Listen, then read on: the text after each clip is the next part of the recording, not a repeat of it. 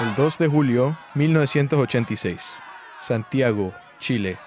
Protestantes se encuentran marchando, gritando y exigiendo el derrocamiento del jefe de gobierno. Sus voces juntas inundan a la ciudad entre gritos de revolución. Rodrigo Rojas de Negri es un joven fotógrafo de 19 años que se encontraba entre la brava multitud. Tomando fotos y grabando los eventos que pasaban, estaba enmarcando la historia, él pensaba. Entre foto y foto, él vio a través de su lente una terrorífica visión. Patrullas al horizonte empezaban a envolver al grupo como un muro inmovible. Policías con bastones y armas descendieron de sus vehículos. Varias fuerzas armadas empezaron a atacar a los protestantes, agarrándolo a Rojas y azotándolo contra el suelo. Con su cuerpo contra el concreto, empezó a sentir la fuerza de los garrotes rompiendo sus costillas y huesos sin piedad. Con los ojos ensangrentados, logró ver delante de él a una mujer, Carmen Gloria Quintana, una estudiante de ingeniería de 18 años, acompañándolo en el suelo con el mismo dolor que él. Después de una pausa donde cesaron de recibir el brutal castigo, empezaron a esperar a que podrían salir de ahí. Pero comenzaron a sentir un frío líquido siendo vertido sobre ellos y después un sonido. El encendedor fue soltado sobre sus cuerpos. Carmen Gloria Quintana y Rodrigo Rojas de Negri fueron quemados vivos a plena luz del día por soldados patrocinados por Augusto Pinochet. Buenos días, mi nombre es Tadeo Ruiz. Y yo soy Galen Zavala Sherby. En esta serie exploramos Latinoamérica para buscar los lugares más escondidos, las personas más enigmáticas y las historias más misteriosas en El, micrófono, maldito. Este martes fue el último día para poder votar en las elecciones en el estado de Missouri, así que por ese día decidimos visitar Chile para platicar de Pinochet, uno de los peores dictadores que este continente ha visto, y el voto imposible que logró derrocarlo. El año era 1970. En las calles habían celebraciones y banderas de color rojo que estaban alzadas con orgullo. Salvador Allende acababa de ganar la elección. Desde un balcón, Allende dio su discurso dando gracias al pueblo por su elección. Desde un balcón, Allende dio su discurso dando gracias al pueblo por su elección. Nunca como ahora, la canción nacional tuvo para ustedes y para mí tanto y profundo significado. Esto marcaba una gigantesca victoria para el Partido Socialista y le dio esperanza a la clase baja de una sociedad igualitaria. Sin embargo, no todos estaban de acuerdo con esta victoria. El sonido de la radio hacía eco entre las paredes de la Casa Blanca. Richard Nixon apoyaba su cabeza sobre sus manos, agarrándose firmes para formar un puño. La guerra contra el socialismo estaba en su periodo de auge, y con la ascensión de Allende parecía que la izquierda tenía la ventaja. Agarró su teléfono y organizó una junta con su comité de seguridad, incluyendo a Henry Kissinger. Gracias a la desclasificación de varios documentos gubernamentales americanos de parte de la administración Clinton, por fin podemos saber las palabras que se intercambiaron entre Nixon y su gabinete. No veo por qué tenemos que quedarnos como espectadores y mirar cómo un país se vuelve comunista por la irresponsabilidad de su propio pueblo, declaró abiertamente Kissinger. Si Allende puede demostrar que puede establecer una política marxista antiamericana, otros harán lo mismo, concluyó el entonces presidente Nixon. Durante esta época, los estadounidenses estaban aumentando su actividad de interferir en las políticas de países latinoamericanos para su beneficio, como el apoyo de los contras en Nicaragua, que es tema para otro episodio. Podemos derribarlo, tal vez sin ser contraproducentes. El secretario de Defensa, Melvin Laird, sostuvo, tenemos que hacer todo lo que podamos para dañarlo y derribarlo. Todos en la habitación estaban de acuerdo. Tendrían que organizar un golpe de Estado para quitar a Allende del poder. Los primeros años de Allende mostraban esperanza para el pueblo chileno. Él había nacionalizado varias empresas dentro de Chile, como la minería de cobre, y aumentó los salarios de los trabajadores. El gobierno estaba tomando el paraíso socialista que estaba por nacer. Estas políticas domésticas, sin embargo, alienaban a los empresarios privados y bancos que perdieron su poder e ingresos. Debido a esto, Chile empezó a perder inversiones extranjeras, incluyendo la de los Estados Unidos, que había bajado su ingreso de dinero dramáticamente. La moneda estaba en caída libre. La población estaba dividida. Por un lado, la población obrera y de clase baja había visto grandes mejoras en sus vidas y por el otro, la economía estaba destruyendo a la clase media alta. El sentimiento de reproche por parte de la derecha estaba creciendo para crear una oposición. Este sentimiento no se le puede atribuir solamente a la propia voluntad del pueblo. La CIA había estado fundando secretamente cientos de miles de dólares para crear propaganda antisocialista y anticomunista, todo para manipular una población y hacer la idea de un nuevo gobierno más agradable. Ahora solo faltaba conseguir un líder. Una persona no solo con la firmeza y mentalidad necesaria para liderar a un nuevo Chile al capitalismo norteamericano, sino que también fuera alguien con acceso a los recursos necesarios para tomar el país por la fuerza. Augusto Pinochet fue el elegido. Recientemente fue ascendido a jefe del Estado Mayor del Ejército, después de que su antecesor, René Schneider, fuera asesinado por un tiroteo en las calles de Santiago, un ataque organizado por la CIA bajo las órdenes de Kissinger. Pinochet era un hombre lleno de odio y desdén por los socialistas y todos los que apoyaban a la ideología. Nunca fue alguien que buscaba activamente posiciones de poder y se mantenía exclusivamente en el servicio militar. El gobierno de Allende, sin embargo, lo enfureció. Curiosamente, Pinochet durante su tiempo como custodio del campo de detención de Pisagua, llegó a platicar con varios de los prisioneros izquierdistas que se encontraban ahí, Aprendió sobre Marx y mientras que sus ideas no le desagradaban, él consideraba a sus seguidores como revoltosos y subversivos que amenazaban a la sociedad. Una vez a cargo del ejército, él junto con varios generales vieron al estado económico de Chile y echándole la culpa al gobierno suave de Allende, organizaron un complot. Nixon estaba más que feliz de ofrecerles fondos económicos y armas a la oposición de Allende y esperó pacientemente para que su gobierno cayera. Las botas y el hule de los tanques se movían unidos con decisión. Los soldados cortaron todas las líneas telefónicas de Santiago excepto por las del ejército. Allende miraba por las ventanas del Palacio de la Moneda, horrorizado por cómo su ejército lo traicionaba. Viendo la gravedad de la situación en la que estaba, Allende hizo un último discurso hacia su pueblo. Esta es una versión redactada. La Fuerza Aérea ha bombardeado las torres de Radio Portales y Radio Corporación. Trabajadores de mi patria, tengo fe en Chile su destino. Superará otros hombres este momento gris y amargo donde la traición pretende imponer. Sigan ustedes sabiendo que mucho más temprano que tarde, de nuevo, abrirán las grandes alamedas por donde pase el hombre libre para construir una sociedad mejor. ¡Viva Chile! ¡Viva el pueblo! ¡Vivan los trabajadores! Estas son mis últimas palabras. Tengo la certeza de que mi sacrificio no será en vano.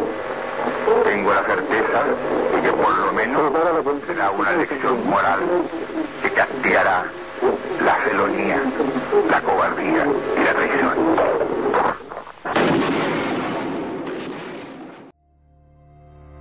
Ese 11 de septiembre de 1973, Allende murió por un suicidio en el palacio, un mártir y símbolo de una sociedad socialista que nunca fue. Allende murió y la dictadura de Pinochet ahora nació. Pinochet y su grupo de generales denominados como la Junta organizaron una nueva visión para su Chile perfecto. La sociedad chilena como se conocía había cambiado por completo. Pinochet quería formar un Chile de derecha, que eliminó casi por completo los estudios de artes y humanidades para poder reemplazarlos con ciencia e ingeniería. La economía chilena necesitaba ser arreglada. Pinochet, siendo un hombre de guerra, fue convencido de darle el poder económico completo a los Chicago Boys, un grupo de chilenos que estudiaron economía bajo la doctrina de Milton Friedman en la Universidad de Chicago. Ellos, al igual que los militares, habían estado planeando para derrocar el gobierno de Allende con un plan bajo el nombre Ladrillo. Con el control completo sobre la economía, comenzaron a levantar edictos económicos neoliberales extremos.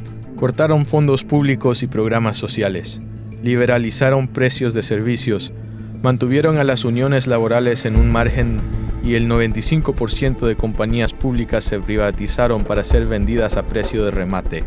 El empresario privado ahora era la prioridad. Los medios de comunicación ahora estaban bajo su control y el periodismo ahora se veía bajo un escrutinio intenso. Por supuesto, cualquier mención de teoría marxista estaba prohibida.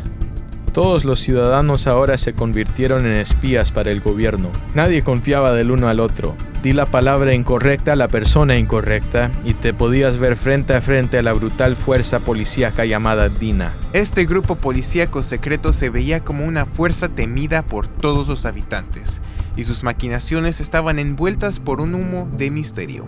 Lo único que la gente sabía era su fama por secuestrar, torturar y asesinar a cualquiera sospechado de ser un comunista. La DINA y la CIA unieron fuerzas para crear la Operación Cóndor, un sistema encargado de buscar y aniquilar a los subversivos izquierdistas alrededor del continente latinoamericano. Pinochet sentía que por fin podía terminar a quien sea en cualquier lugar. Patrullas suenan por la avenida Massachusetts en Washington, D.C. Policías y médicos corren a la escena. Humo emana de un auto en llamas al costado de la calle. Hay gritos de dolor y ayuda mientras que la ambulancia lleva a un hombre con dos piernas amputadas a urgencias. Una autopsia revelará lo siguiente.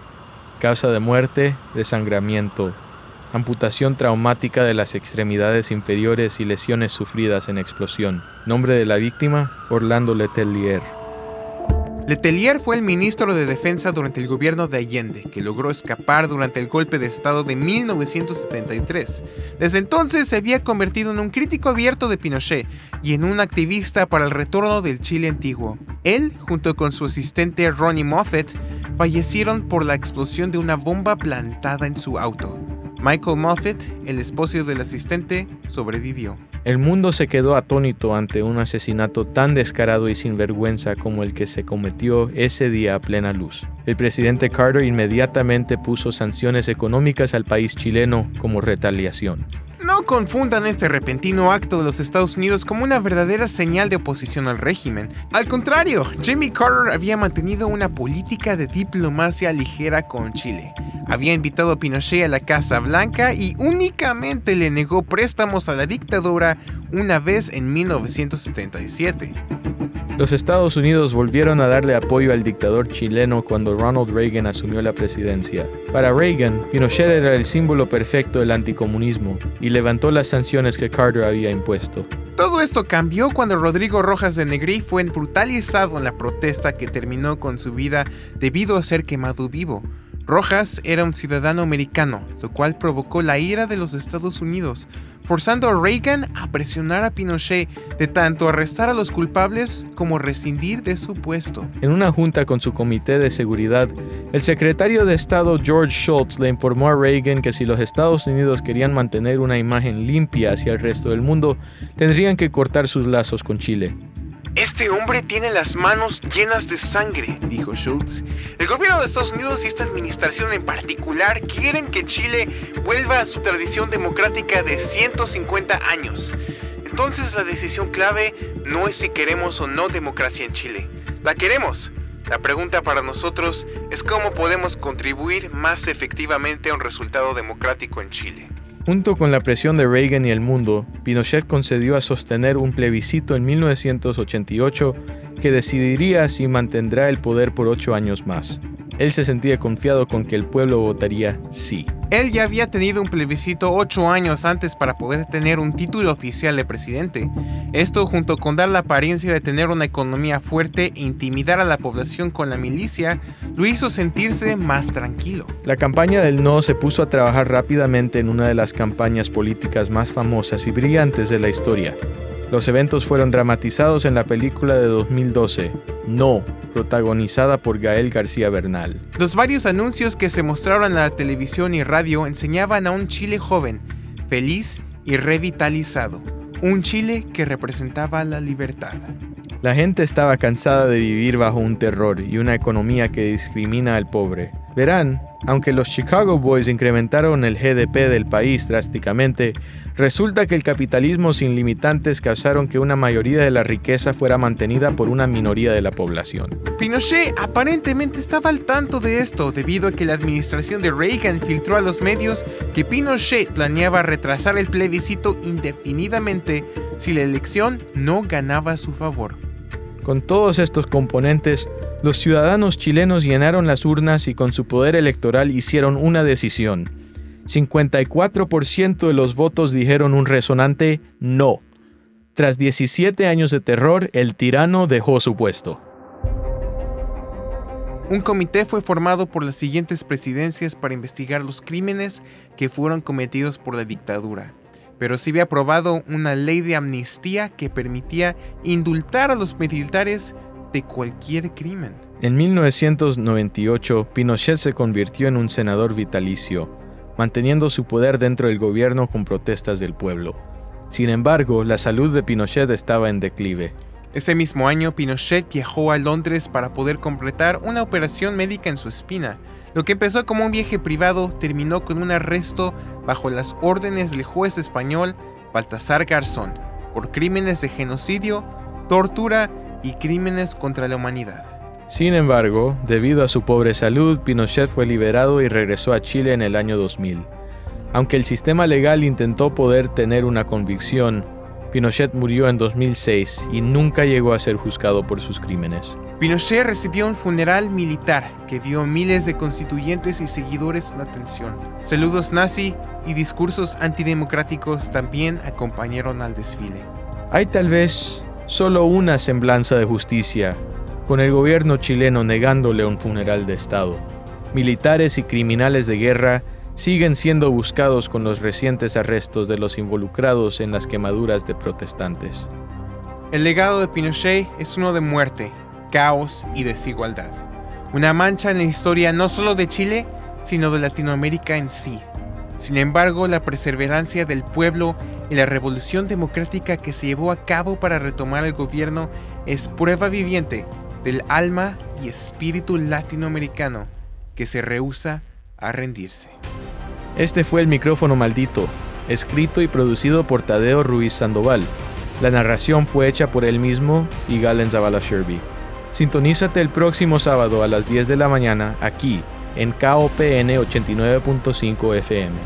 Es más que la radio, es radio de comunidad. Bueno, esa es una historia que se repite una y otra vez a lo largo de América Latina. Eso de la doctrina Monroe, la operación Condor, eh, obviamente se intensifica durante la Guerra Fría, pero tiene raíces yendo hace años y décadas atrás. Ah, y es una historia que es muy importante que podamos reconocer que, que esta realidad, esta actitud viniendo desde los Estados Unidos, nunca, nunca terminó. Aún existe esa, e, esa idea de que América Latina es el patio trasero de los Estados Unidos. Aún se usa eh, ese tipo de eh, discurso. Eso se escucha de los presidentes, que sea Obama o Biden o Trump, el que sea. Eh, se escucha de esa idea. Es, es la lógica de, un imperio que ha ido exprimiendo el valor y las riquezas de nuestra tierra ya por años, años y años y años. Es la continuación de la colonia. Eso es, una tema, o ese es un tema que, que cada persona de América Latina tiene que entender. La colonia no terminó con la salida de España.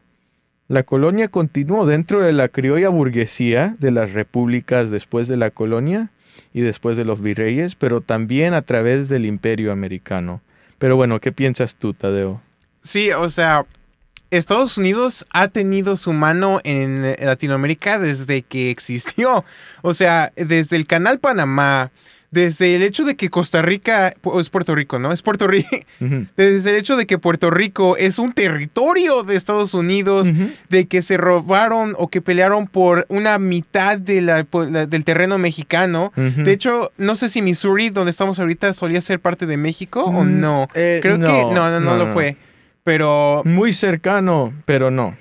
Sí, o sea, el hecho de que, de hecho, aquí en el en eh, Memorial Union, aquí en Mizzou, hay un, un memorial para soldados que murieron en la guerra mexicana estadounidense. Ah, Ajá, sí, no, no sé si lo has notado. no lo he visto, Sí. qué raro. Exacto, y es muy, me da mucha risa porque en México, nosotros, en, la- en clase de historia, cuando vemos esa parte, siempre lo platicamos como la invasión americana. Así es como lo vemos, ¿no? porque para nosotros eso es lo que fue. Eso es lo que fue y, y lógicamente es lo que ocurrió. Eh, los Estados Unidos, eh, cuando se habla aquí de esa guerra, no se habla mucho de por qué pasó. Se, trata de, establecer alguna lógica de que, ah, estábamos ayudando a Texas y esto y lo otro. La realidad es que esclavizadores del sur entraron a Texas, personas blancas, y después eventualmente se querían separarse de México porque esos mismos esclavizadores querían establecer más estados eh, esclavos para aumentar el poder político de la clase esclavizadora en el sur de los Estados Unidos. Eso, sí, hay toda una historia de eso. eh, Seguramente haremos un episodio oh, eso algún sería muy día, importante. por supuesto.